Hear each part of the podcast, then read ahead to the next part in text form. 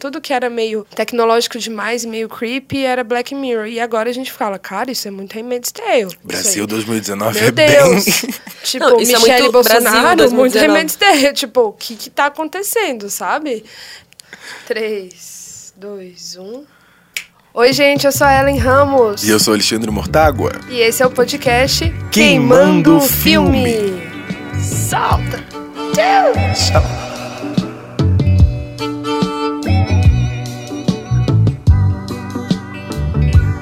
Pode entrar, Carol Moreira. Oi, Brasil. Salva Tudo de bem? palmas, salva de palmas. Sete minutos de palma para Carol Moreira. Se apresenta, Anjo. Eu sou a Carol Moreira. Eu tenho um canal no YouTube que fala de cinema, séries, faço resumo de temporadas passadas para ajudar o povo a assistir as, as novas temporadas. Sou apresentadora, modelo manequim, não, mentira, sou apresentadora. faço entrevista com os artistas, o que você precisar. Troco lâmpada também, que nem o outro moço falou de mais cedo. Furo parede, pinto casa. Aquariana. Aquariana. Mãe de pet, mãe de pet. E de planta. De planta tem umas também. que não morreram. Tem as que não morreram, porque eu não sou muito boa em mãe de planta. Sou melhor mãe de pet. E quem não tá lembrando da Carol, você com certeza já viu um vídeo dela falando sobre Game of Thrones. Ah, tem isso. Você achou que eu ia falar de outra coisa? não. Não, não. É, não é esse. Carol é uma especialista em Game of Thrones, tem um podcast que chama Rodor o Cavalo. Rodor Cavalo. Rodor Cavalo. Também ou- poderia ser é. Rodor ou Cavalo. É meu clube do livro de Game of Thrones. Então a gente vai dar tarefa. Vocês leem esse capítulo, a semana que vem a gente comenta o capítulo. E vai aprofundando, assim, nas crônicas de Gelo e Fogo. Uma geek. É bem legal. Nossa, uma é. verdadeira Uma geek. verdadeira Um geek Que na mara. nossa frente. E esse negócio do clube do livro é real muito legal. Eu acho de verdade que as pessoas deviam ter É mais disso legal. com os amigos. Muita gente manda e-mail pra gente falando que não tinha coragem, porque os livros são desse tamanho, né? São gigantes. Dá pra matar alguém, né? É, Se jogar. dá. Em vez de um tijolo na cara, você dá uma cronicada na cara. E muita gente falou assim que criou coragem de ler junto com a gente. Teve gente que começou junto e já passou a gente. Porque a Falaram, gente faz "Ah, um por trouxas." É. Ajuda a dar um ritmo, né, de leitura pra você acompanhar com outras pessoas. E como as crônicas têm muito personagem, muita coisa, a gente vai aprofundando, vai lembrando, tipo, coisas que vão acontecer depois. A gente já traz antes pra você já prestar atenção. Ó, nesse cara aqui, presta atenção nele. Detalhezinhos É. que ficam no meio, né? Então acho que ajuda a ler, porque é uma leitura meio pesada, né? E é pegando então esse gancho, já que vocês emendaram aí no assunto de grupos de livro, que a gente vai falar aqui de um assunto que veio de um livro, né? A gente vai falar da série Handmaid's Tale, que foi distribuída pela Hulu e aqui no Brasil tá sendo pela Tá no Paramount. Paramount, tem na Globoplay. Eu acho que tem no app da Fox também tem até a segunda temporada. E pirata na internet, né, gente? Que a gente vai falar o que é a verdade. Eu não posso vocês. falar isso.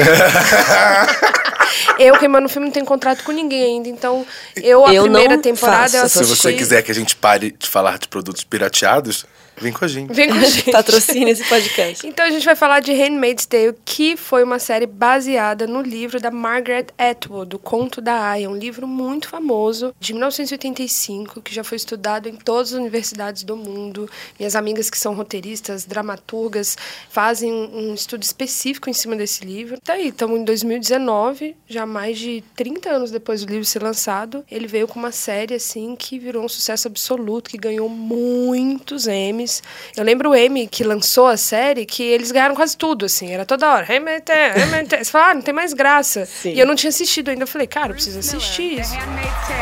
Anne Dowd, The Handmaid's Tale. Reed Morano for The Handmaid's Tale. Elizabeth Moss. And the Emmy goes to The Handmaid's Tale. Então a gente trouxe aqui a Carol, que também é uma especialista, pra gente trazer esse assunto aqui de Handmaid's Tale. A gente vai falar bastante da primeira e da segunda temporada. Como a terceira, muita gente ainda não assistiu, não daremos spoiler da terceira. Uma coisa em outra, pode ser? Ah, a gente tá. pode falar o que acha e tal, aquela coisa. E também vamos pegar um gancho aqui, já para você ficar aqui com a gente. Eu e a Lê assistimos o filme que foi indicado para o Oscar da Argélia Na semana verdade, passada. ele ainda é o escolhido. O Escolhido. É porque tem aquela É, listazinha de cinco, não, não saiu ainda. Errei. É o Papicha, um filme, uma ficção da diretora Munia Medor. Né? E a gente já teve o prazer de assistir semana passada, o prazer e o desprazer, porque você sai muito sofrendo do Nossa, filme. sim. Misericórdia. O que, que é a história? É a Argélia nos anos 90. Que é praticamente um Handmaid's Tale.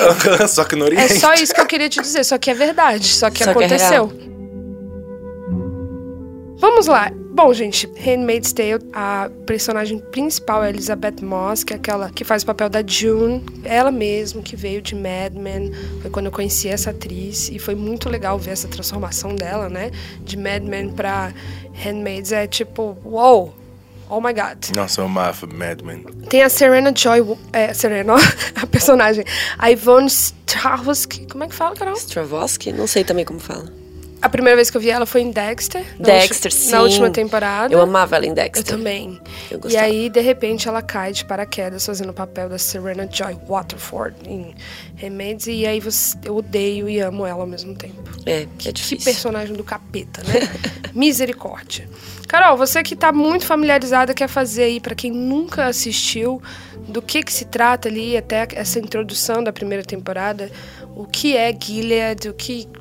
Fala aí, que eu vi seu resumo, tava maravilhoso. Obrigada. Gente, assistam o resumo da Carol. Incrível. Bom, em um tweet, Gilead é um futuro, é como se fosse um futuro distópico dos Estados Unidos que virou Gilead, que virou um lugar onde as mulheres são escravizadas e aí dependendo do tipo de mulher, dependendo de quem a pessoa é, eles fazem uma função para ela. Então tem as aias, As aias, gente, quem nunca viu, são aquelas de vermelho com a touquinha branca.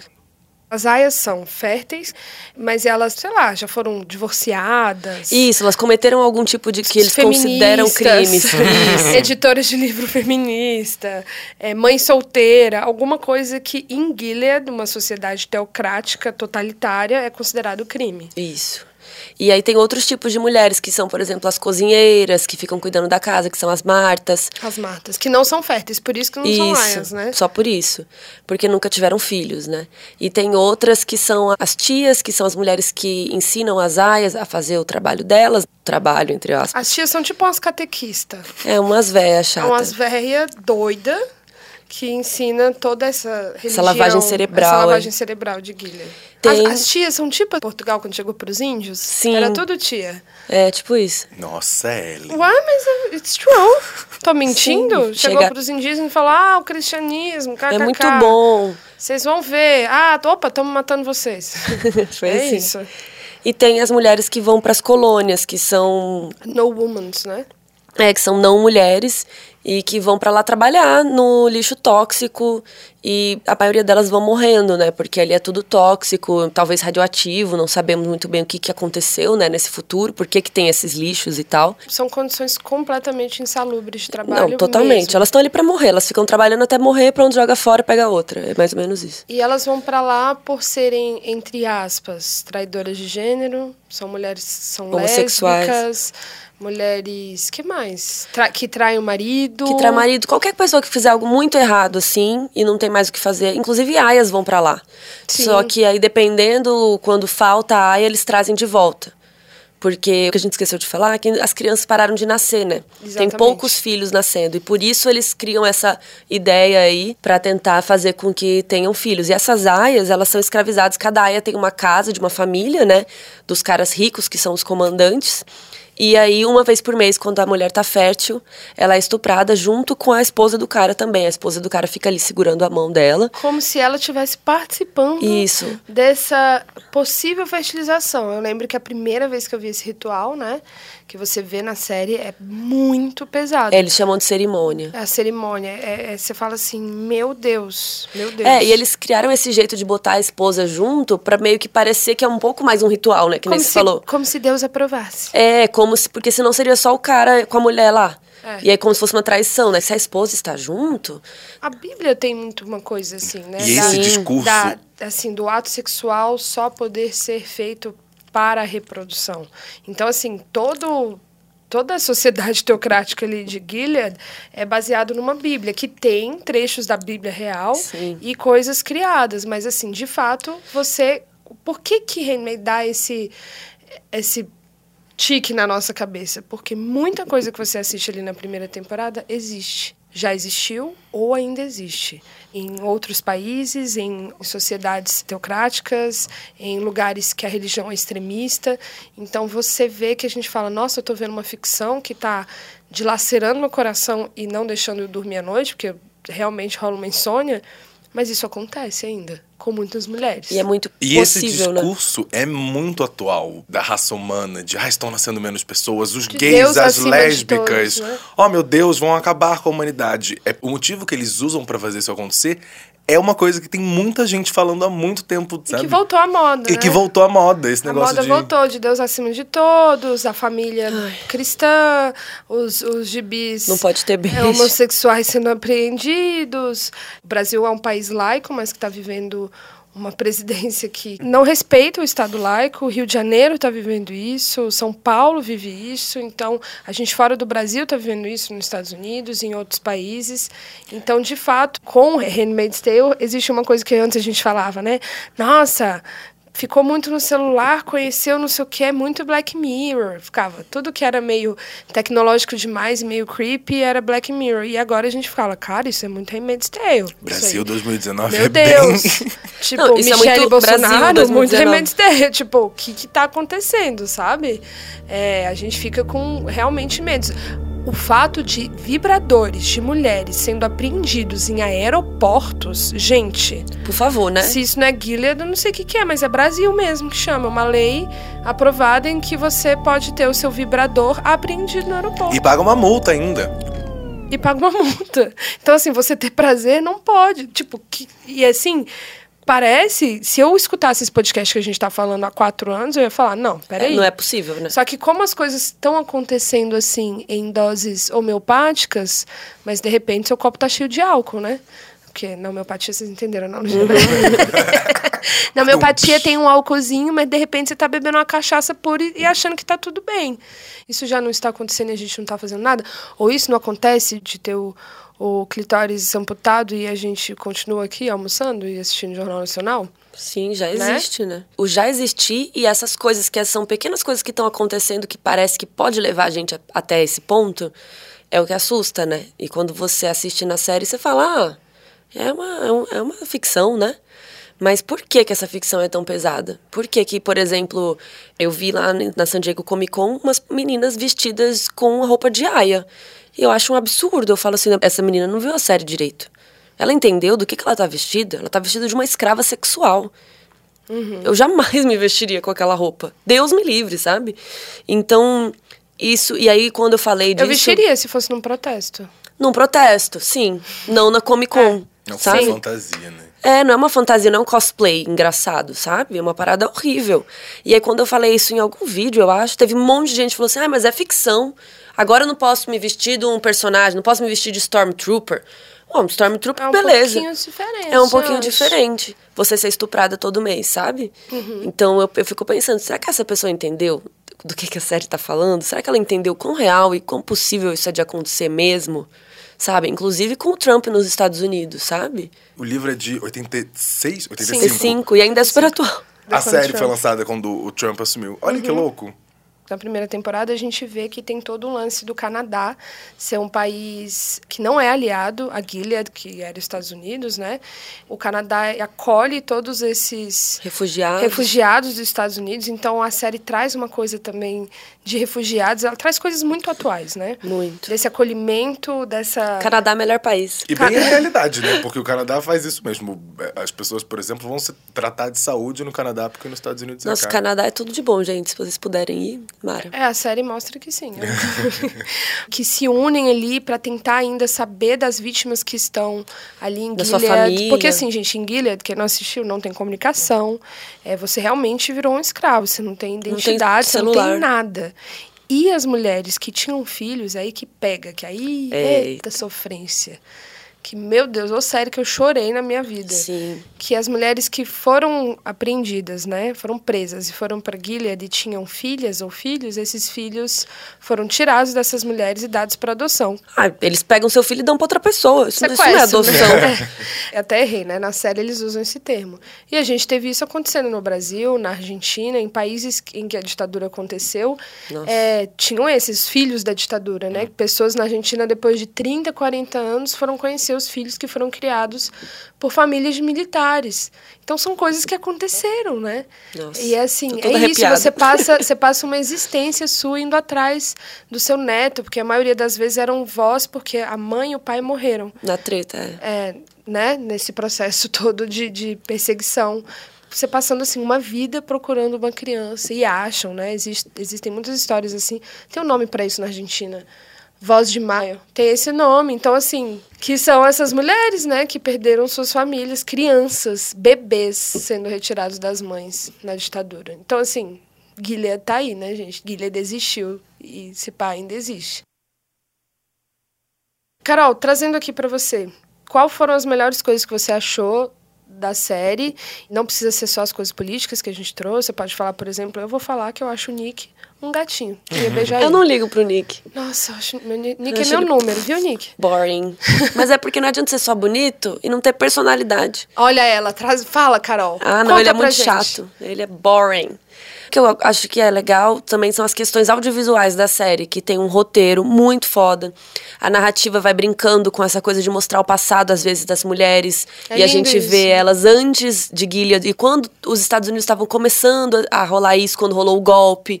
Que aí você fica, oh my god, será que vai rolar É, quando começam a tirar o cartão de crédito das mulheres. E aí só ela. Aí, por exemplo, você vai comprar coisa na farmácia, ou você tem que ter uma assinatura do seu marido lá pra você comprar anticoncepcional, porque não podia. Aí depois cortaram o anticoncepcional. E aí vão cortando as coisas, vão Começam a ser tirando demitidas do trabalho. o emprego mulheres. delas. E aí, aos poucos, as mulheres não têm o que fazer, não tem dinheiro, não tem nada, depende do marido. E quem não tem marido? Isso porque ainda quem tem marido ainda ajudava, né? E Se quem não tem. hoje, eu tava fodida. Então, como faz? Como lidar? E aí, seu filho se- seria pego. Gente, é sério, eu tive umas crises de choro. Ontem mesmo. É horrível. Ontem eu tava na terceira. Você tem umas crises de choro que você acha que você vai morrer. É, porque a June, que é a nossa personagem, ela tem uma filha. Logo no começo, quando ela é pega, né? Hannah. A Rena é sequestrada, né? E é dada pra outra família criar. E aí, no começo... É na primeira temporada, não sei se é um pu- puto Que ela spoiler. encontra? Ela reencontra a Hannah em algum momento. Não queria dar spoiler, mas... Tudo bem, gente. Vocês estão Primeira atrasados. temporada, 2017. Vamos lá. Bora. E quando ela reencontra a Hannah, meu Deus, como eu chorava. Como eu Nossa chorava. Senhora. E eu nem tenho filho, imagina você assistindo isso. Eu realmente me afoguei. É difícil pensar no seu serzinho, seu neném. Ai, não, E, e todos os casais homoafetivos é, Mas- sendo separados, né? Nossa. Existe. É muito dolorosa, é uma cena muito dolorosa. Mas como você trouxe as suas coisas preferidas, eu acho que é isso. Tem uma fotografia, uma escolha de Lindo. cor muito interessante. É toda uma lavagem, né? Tudo Os verde, planos cinza. também, né? Os enquadramentos também muito legais. Traz muito rosto, apesar das aias estarem sempre cobertas. O rosto das aias é muito retratado. Eu até vi que você criticou que achou que é até demais na terceira Na temporada. terceira temporada parece que Chega. eles... É, Chega da cara da June, né?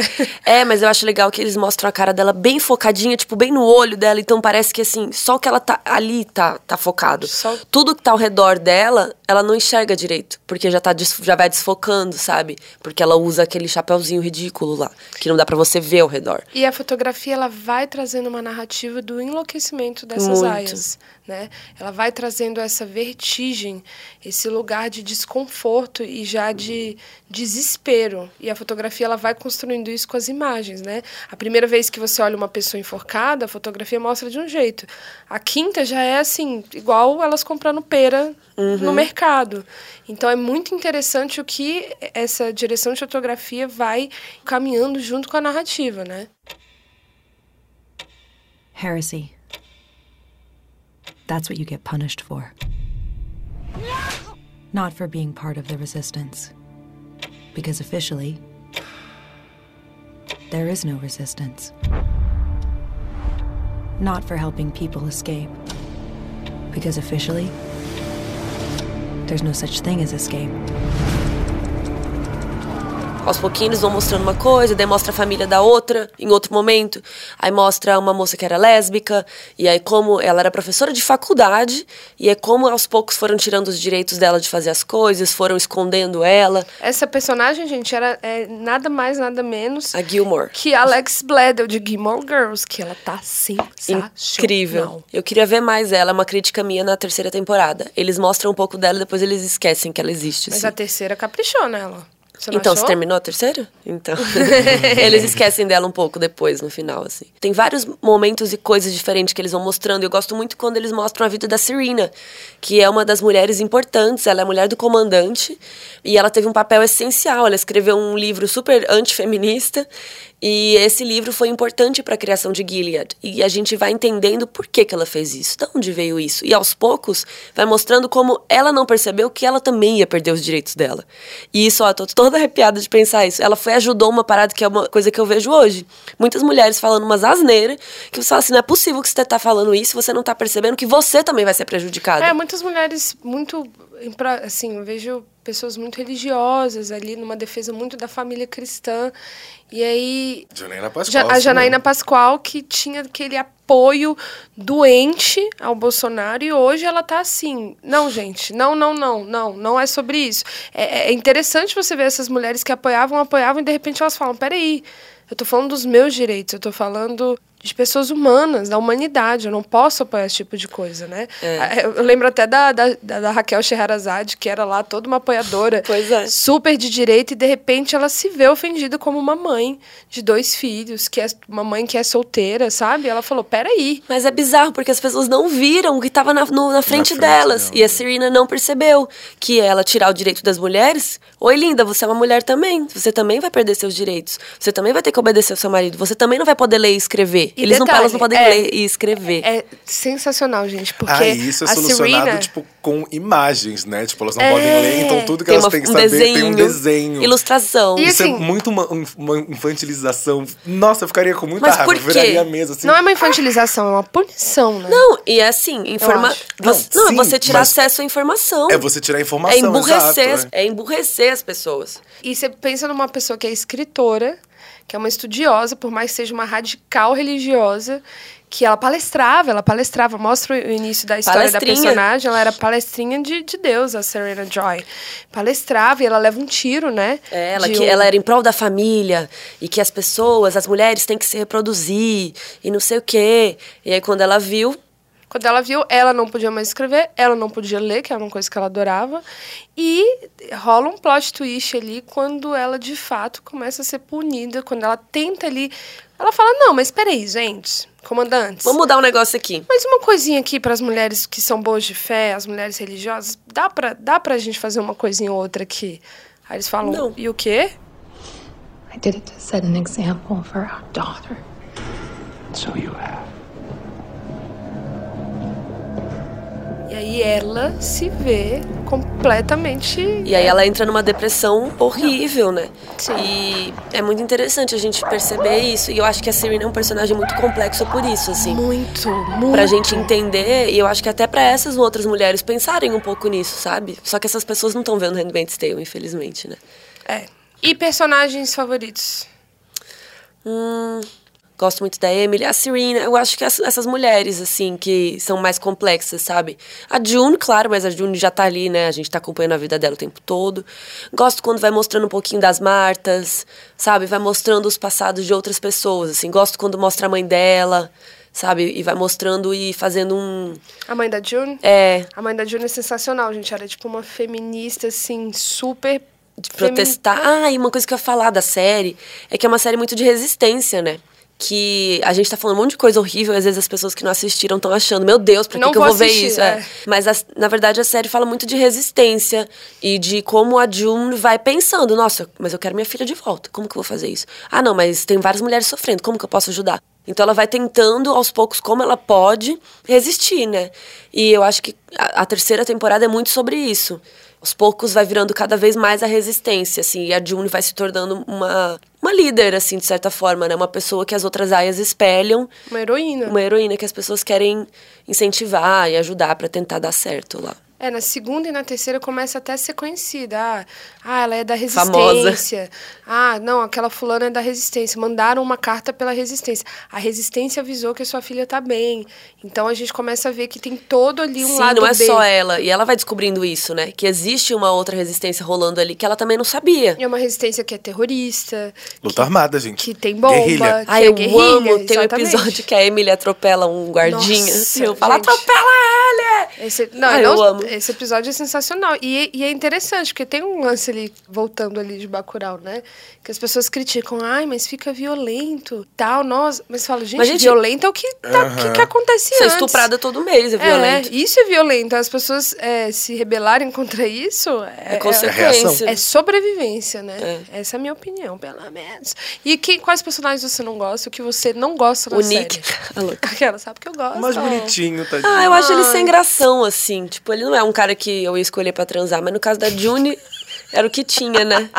É uma boa pergunta. Quem você escolheria pra transar, então, Carol? Já que você trouxe isso aqui, vamos, vamos jogar essa... A Serena é uma gata, né? Mas ela não pode transar. Porque, ah, sabia que a, Ah, mas se puder... elas não podem? Nem com o próprio marido? Mentira.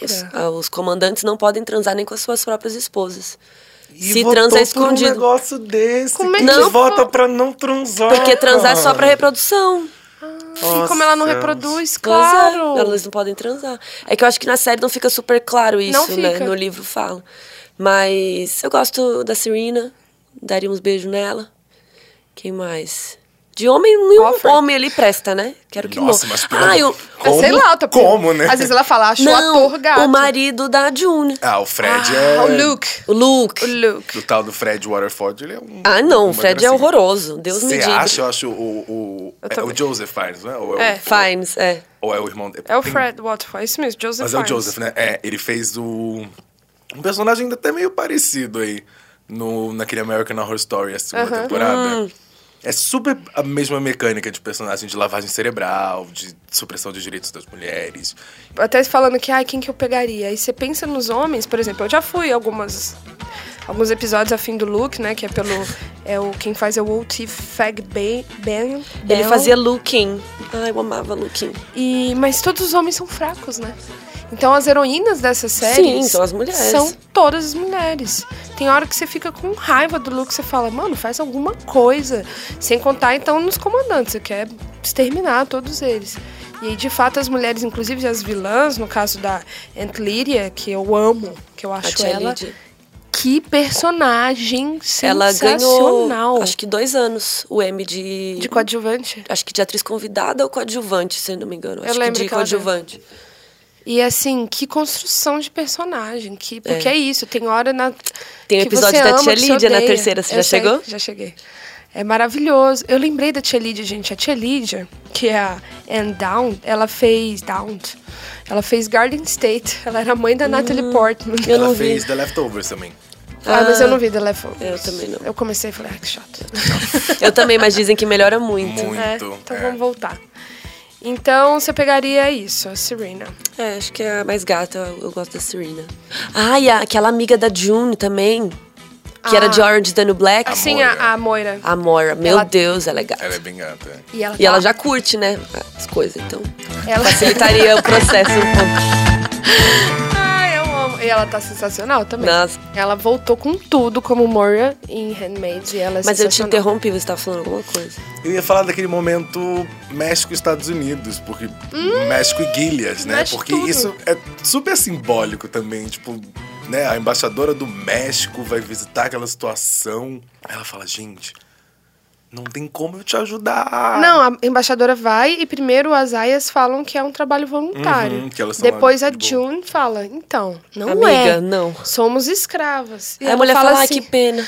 Ai, no México faz seis anos que não nasce nenhuma criança viva. Tá Vou foda. precisar de vocês. Que pena, hein? Um beijo. É isso. Aí você fala, caralho, né? Que que, que, que a humanidade não faz pra con- perpetuar a humanidade que tá toda cagada? já? Foda-se, Melhor- acaba com a Terra, É, entendeu? deixa acabar, Eu gente. tô nem aí. E eu prefiro salvar a Terra do que os humanos, sabe? E os cachorros, por exemplo, poderia ser. E o. Ele tá concordando lá dentro. E o que, que eu ia falar? Ah, por que, que ninguém entra em guerra, né, com Gilead? Porque eles têm muitas armas nucleares. Então rola uma, uma questão que, tipo, o Canadá também tem que ter uma boa vizinhança ali, porque senão eles vão tacar bomba em tudo. Então, por isso que também. Porque no começo da série eu ficava, gente, tá com uma bomba lá. Vai atrás, entra com as armas, mata esse povo, mata o comandante. Só que não é tão simples assim. Tem toda uma questão diplomática que tem que haver ali. Mas a terceira temporada É, dá um. Dar uma chacoalhada. Ah, eu berrava, gritava. E aí, gente, a Margaret Atwood tá lançando agora o segundo livro dela, The Testaments, depois de muitos anos, mais de 20 anos. É, a editora dela quis deixar bem claro que não é sobre Handmaid's Tale, não é uma continuação.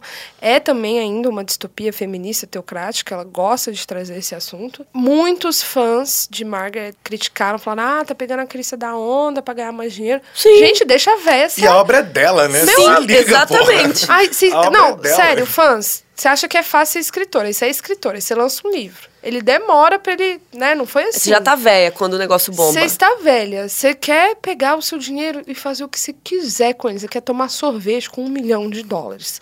O problema é da Margaret. Se ela quiser escrever outro e vai chover de vender, já tem pré-venda, já tá na Amazon.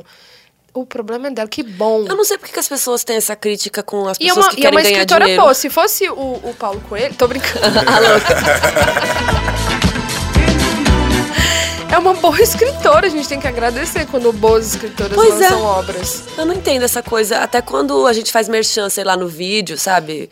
As pessoas falam, ai, mas tem muito merchan. Querido, você acha que eu pago boleto com o quê? Com Como? o seu comentário? Claro É, que não. Com seu like É, com o like ajuda, porque divulga o vídeo, mas assim. e o Google que ganha dinheiro. É, mas eu Falo preciso. verdades. Eita! Joga Sim. bomba, joga bomba. Mas é, as pessoas acham que a gente ganha dinheiro como, sabe? Então que a. Fica parecendo que é meio errado querer ganhar dinheiro também. É, gente, quero ganhar dinheiro sim. Quero É encher o cu de dinheiro e ir embora pro Caribe e não trabalhar mais. Aposentar, se é que vai dar. E um personagem que aparece na segunda temporada e cresce na terceira é o Lawrence, que na terceira temporada a gente entende, ele é muito louco esse cara. Ele liberta babaca, uma né? das aias, mas depois você entende que ele tem uma culpa, porque ele, que foi o teórico colonialista, Arquiteto.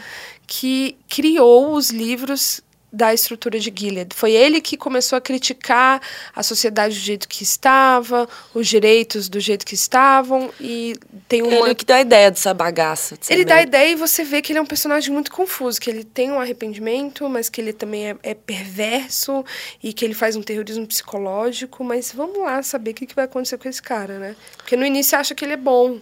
Aí depois você fala, que É, isso? você fala, é ah, o mó capeta. legal, né? É. Aí você fala, o capeta, não é possível. Você fala, não, mas peraí, ele tá incrível. Não, é. Mas eu gosto muito disso, que os personagens são muito complexos. Ninguém é bom ou ruim, né? É, que é uma coisa que eu gosto muito nos livros de Game of Thrones, nas crônicas, né? Os personagens são cinza, não é, não é tudo preto ou não é tudo branco. Sim. A gente é um monte de mistura de coisas. Tem um dia que você tá bem, tem outro dia que você manda a pessoa tomar no cu no trânsito. E outro dia que você vai fazer uma coisa um pouco mais grave que isso. É o que vai acontecendo em Gilead, né? Ah, não tem filho. Ah, então vamos fazer um negócio aqui, não vai me fuder, vai fuder só as mulheres? Então beleza. Aí ele vai criando, vai criando quando você vê. Mas eu acho isso legal, que os personagens são bem amplos, né? E uma coisa interessante de Margaret Atwood é que em 2017, nos protestos contra o, o Trump, tinham muitas mulheres com cartazes nos Estados Unidos, tipo, Make Margaret Atwood Fiction Again, tipo, faça o, o livro da Margaret Atwood ser ficção, porque o que vocês estão fazendo está fazendo com que isso seja uma realidade. E falando, The Handmaid's Tale não é um manual de instruções. Uhum. Então, realmente, a série ela virou um sinônimo de um, Uma resistência De uma também. resistência e também do tipo de uma uma junção ali de tudo que o machismo e o patriarcado e o colonialismo é capaz de fazer e já fez, né? Leia um livro, o universo, tô brincando, ou Conto da Aya. Eu acho que todas as temporadas podiam ter 10 episódios. A série ia ser muito mais concisa e muito mais direta ao ponto, assim.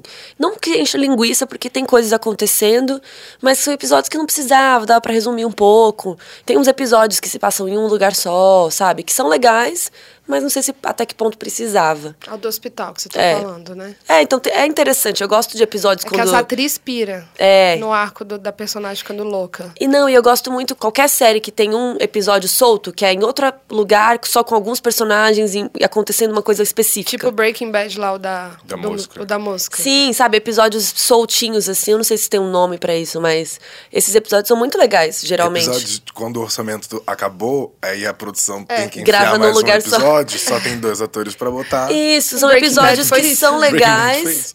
Mas que não estão acrescentando super a história, sabe? No caso desse episódio, ela tá ficando louca. Mas eu acho que isso não precisava ter feito, sido feito em um episódio inteiro, sabe? Mas é isso, eu acho que essa temporada podia ter sido 10 episódios. Ficaria show. Mas o final foi incrível, você vai chorar. Eu não curto, porque eu gostava muito da June e todos os personagens serem humanos. Então é isso. Ter coisas muito boas e terem coisas muito ruins. E quando a June vai virando uma heroína, me incomoda um pouco. Do tipo, mano, vai ter uma hora que você tem que embora. Tipo, que raiva, sabe?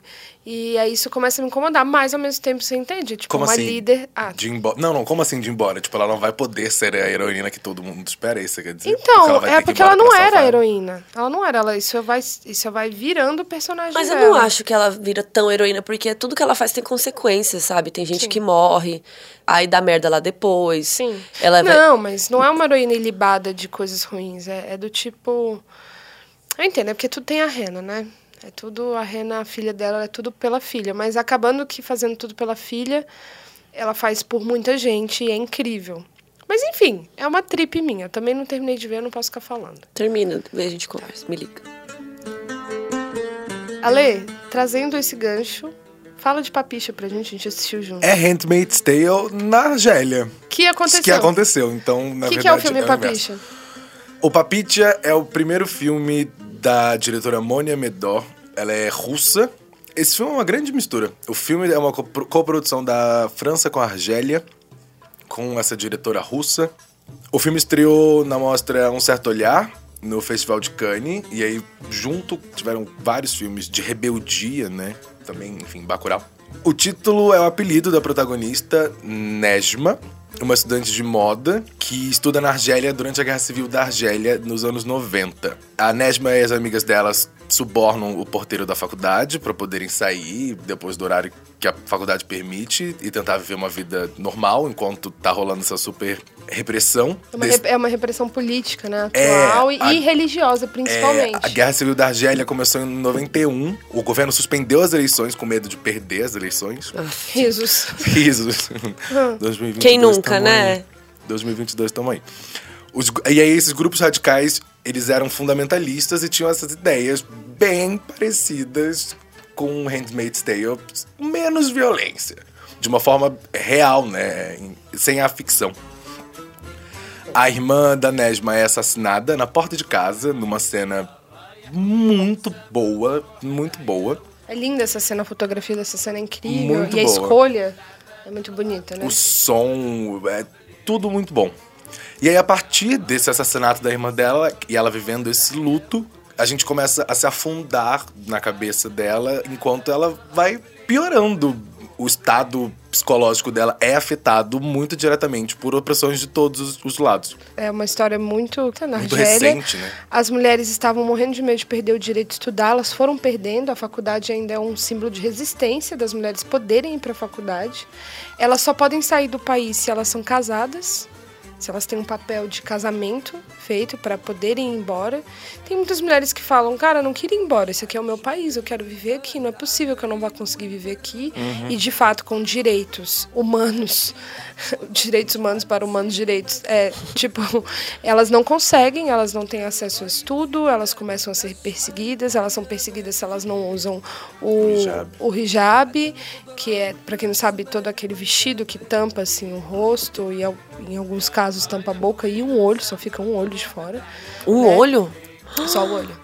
Em Não, mas alguns- um olho? um- em alguns lugares são só um olho com uma telinha. É pra prejudicar mesmo a visão. Meu Deus, é o Handmaid's Tale. Elas mas usam aquela existe, gente. Uhum. coisinha na cabeça pra isso, pra não ver direito as coisas. Exatamente. E para não olharem o que está acontecendo.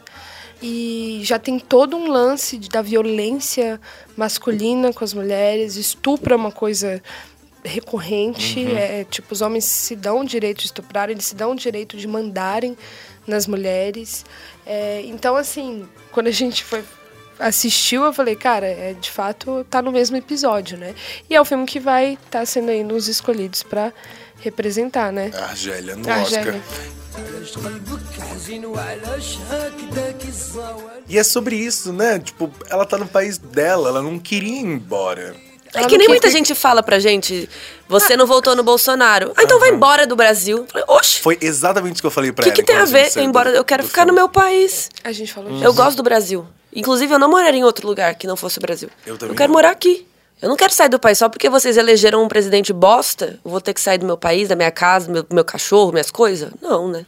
E é, de novo, sobre resistência. Ela não quer sair e ela fica pensando fórmulas de Sobreviver, cons- né? E viver de uma forma ok, né? De Enfim, se formar. De se formar. De apresentar o trabalho final. de realizar o sonho dela, que é fazer o tal do desfile. Gente, é real, é um filme angustiante, porque você fica o tempo inteiro pensando, meu Deus, menina, vai embora daí, vai viver de Vai boa. embora. Com, vai viver de boa com o cara que ela tá ficando.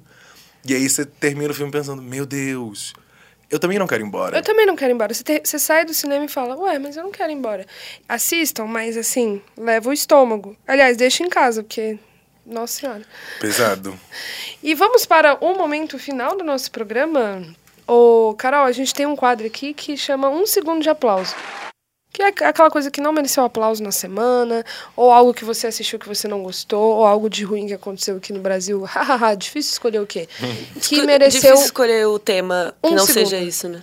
É o famoso Brasil I'm Devastated. Essa semana, a Ancine cancelou o apoio a dois filmes no Festival Queer Lisboa. Um deles com o Marco Nanini, que não é um ator pequeno, não é um ator desconhecido, pelo título e pelas histórias e personagens dos filmes. Por uma escolha completamente ideológica. Mais um item para a lista de bostas do Brasil em 2019. Gente, o meu segundo de aplauso, eu vou confessar que, pela minha saúde mental, eu ando escolhendo não ver. Não ver muitas notícias. Eu também, sabia? Não ver muitas matérias. Um dia eu liguei, tinha mais um jovem sendo morto na favela do Rio de Janeiro, mais um ataque da polícia. Eu acho que o meu só um segundo foi para aquele dado convertido do governo falando que a violência diminuiu no governo Bolsonaro. E se você for ver, é, a gente Risos. tem dados que a violência policial aumentou, que a polícia está matando mais. E até se você quiser tirar todas essas dúvidas, foi escutando o podcast Foro de Teresina que eu fui entender como os dados estão sendo apresentados para a gente, como eles estão sendo deturpados para gente, para que a gente não entenda o que de fato está acontecendo. Porque a grande questão, porque esse cara foi eleito, foi a tal da segurança pública, gente. Foi a tal. Então ele está soltando esses dados que a violência diminuiu e é mentira. Bom, essa semana o TSE, não sei se vocês viram isso, postou um negócio ridículo que era um texto, né? E aí a fotinha do, do negócio do falava assim: democracia é quando respeitamos opiniões diferentes das nossas. Aí tem um cacto e um fogo olhando um 9 ou um 6. Só que quando você vê o 9 de um lado, ele parece um 9, né? Do outro lado você vê, parece um 6. E aí o foguinho fala 6. Aí o cacto fala 9. Então eles estão querendo dizer que, né, de, todo mundo é diferente, cada um olha as coisas de um jeito. E aí o texto diz: as metades da laranja, a tampa da panela, o queijo da goiabada. No fim das contas, coisas diferentes acabam se complementando, que nem um fogo e um cacto. É, o melhor de tudo é que se tornam ainda melhores juntas. Tipo a Amazônia queimando. Hashtag democracia todo dia é assim, todo mundo junto e misturado. Tipo um fogo e um cacto. Não. Ai, Deus. E aí, e outra coisa, um tá vendo um 6 e um tá vendo um 9. E alguém tá errado, porque ou é um 6 ou é um 9. Não é que cada um pensa diferente. É, não é? Tipo assim, que propaganda ridícula. É o que eu pe- é exatamente o que eu penso, tipo, com os terraplanistas. E aí, falar um É, pouquinho não é de, que por não é exemplo, sua opinião. papel da imprensa. Está chovendo lá fora. A gente está vendo água cair do céu lá fora. Não, mas não tá. Eu digo que está chovendo. Ela diz que não está chovendo. Opiniões divergem. Será que está chovendo lá fora?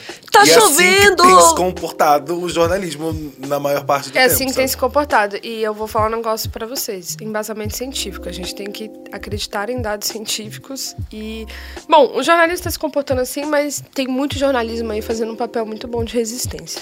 Pois é, mas aí quando a Amazônia tá pegando fogo, o TSE solta um desenho de um fogo e um cacto discordando, pelo amor de Deus. Se você e tem ainda fala dúvidas- que é as metades da laranja. Vamos para os sete minutos de aplauso, então, que a galera tá ficando mal aqui.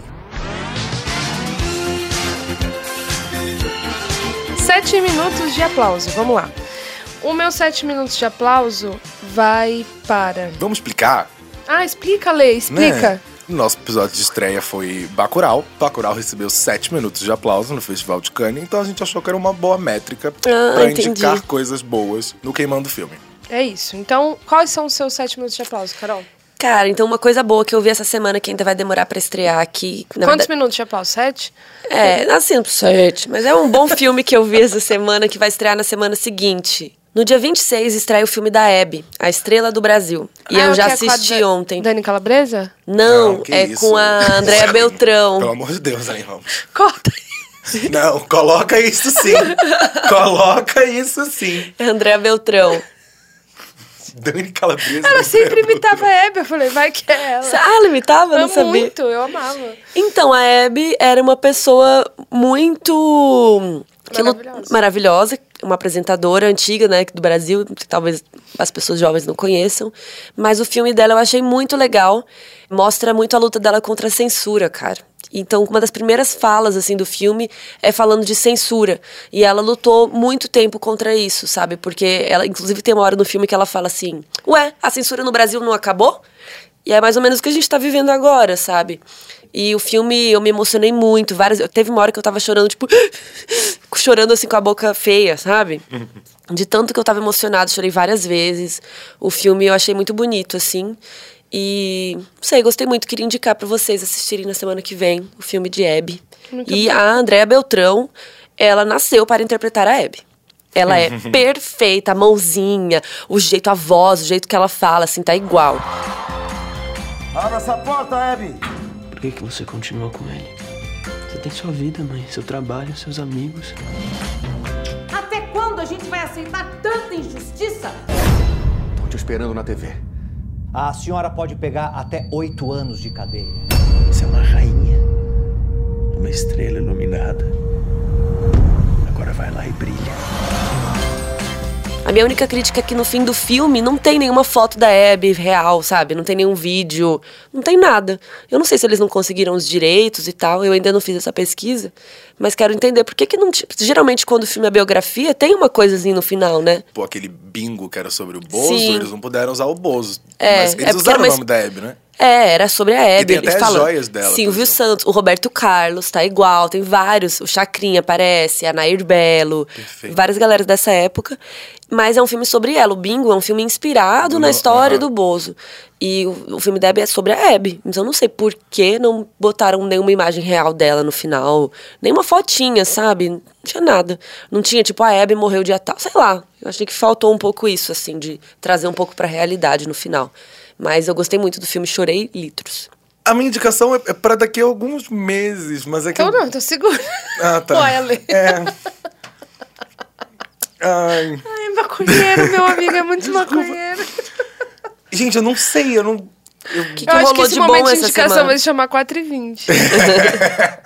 Os meus sete minutos de aplauso são de filmes que vão estrear.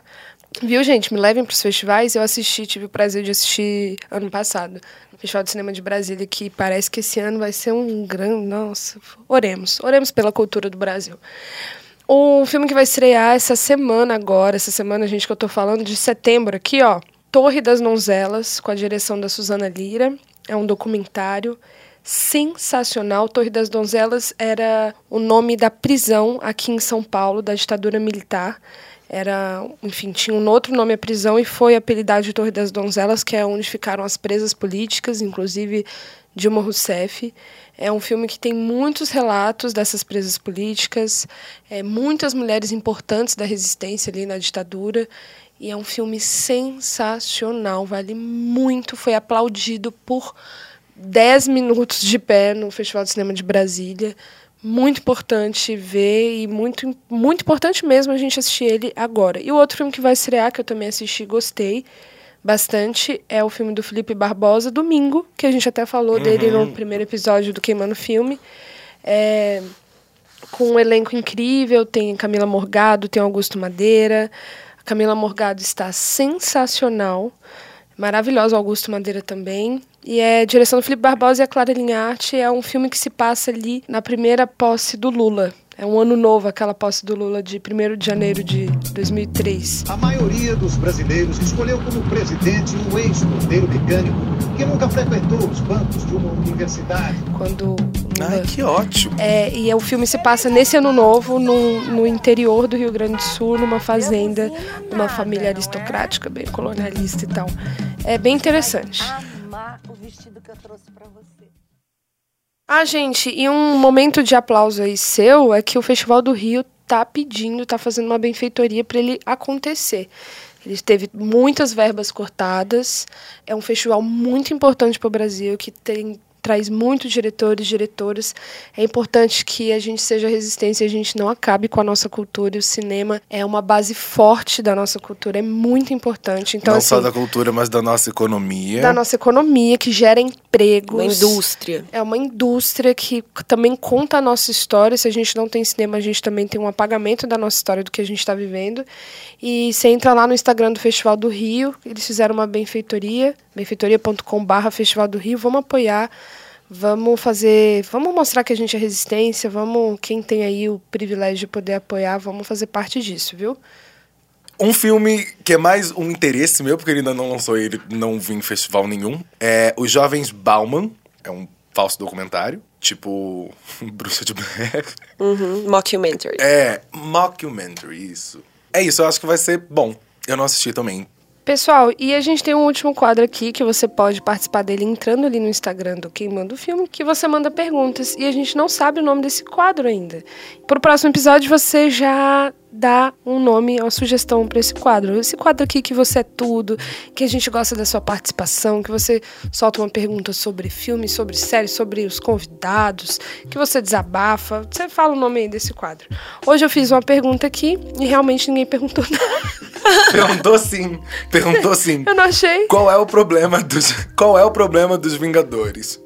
Porque a gente falou que não quer Ah. falar de Vingadores. Então a gente teve uma ilustre pergunta no nosso quadro que não tem nome, que poderia ser Não é Vingadores. Não sei, tô zoando. Mas é uma sugestão. É, a gente não tem nada contra Vingadores, mas também não tem muito a favor. A gente nunca vai falar de Vingadores no podcast, porque já tem muito canal no YouTube falando de Vingadores. E falando muito bem, com propriedade. com estudo, com embasamento. E gostando, né, gente? Assim, E tem que gostando. gostar. Tem mais uma, na verdade. Falem sobre os filmes da Tilda, algum que detestam ou amam muito. Eu amo, amo, amo, amo. Precisamos falar sobre Kevin. E é meio pedante dizer, mas o livro é 50 mil vezes melhor. Mas o filme é muito bom. É, mas tá lançando algo dela agora. O que que é? Tá? Tá, não tá? Deixa eu ver. Peraí. Ah, a Tilda tá nesse filme novo do Jim Jarmusch, que estreou agora no Festival de Cannes. Chama, se eu não me engano, é The Dead Don't Die. E tem um elenco ótimo. Os mortos não morrem. Isso. Os mortos não morrem. É isso. Mas ainda não lançou, só lançou no festival, então a gente não tem como opinar muito, porque eu não sei a Ellen, mas eu É não sobre estava. zumbis, assim. Não tem mais perguntas? Acabou. Acabou. A gente é muito flopado. flopado. Ai, Carol, divulga a gente. gente, você é tão famosa. Vou divulgar, gente. Vou falar que eu vim aqui, que falamos muito. Então vamos Que vai encerrar. ser muito legal. Esse foi o Quem Manda o Filme. Carol, a gente adorou ter você aqui. eu achei Obrigada, muito gente. interessante que você gravou pelado e ficou tranquila com isso. É pra deixar vocês calmos, né? A gente fica muito feliz quando tá todo mundo à vontade, que eu o Ale, a gente gosta de gravar pelado, mas o convidado aceitar, É a eu achei vez. muito legal mesmo. Obrigada. Então a gente não vai poder tirar foto, né? Adorei o corte que você fez aí embaixo, achei interessante. Eu não uso corte nenhum. E isso. sigam a gente no Instagram, Queimando Filme. Se quiser mandar e-mail, falar mal da gente, é queimandofilme.gmail.com. E mandem perguntas, por favor, né, gente? E se quiserem que a Carol Moreira volte, manda aí, fala, volta Carol Moreira. Você, ô, fãs de Carol Moreira, segue a gente no Sim, fala os Filme. temas que Por vocês favor. querem que a gente fale quando vier. Ela é muito inteligente. Oh, obrigada. São seus olhos. E esse é o Queimando Filme, um podcast de entretenimento, de cinema, de cultura, de resistência, de loucura, vida louca, vambora. Então é sexta-feira, né? E esse eu queria agradecer muito aos estúdios Amunda, o melhor estúdio que existe em São Paulo, que grava com perfeição, qualidade, tranquilidade, ar-condicionado. E, e uns, uns homens, umas mulheres bonitas, que, que misericórdia. Realmente. É isso. Muito Valeu, bom. gente. Beijo.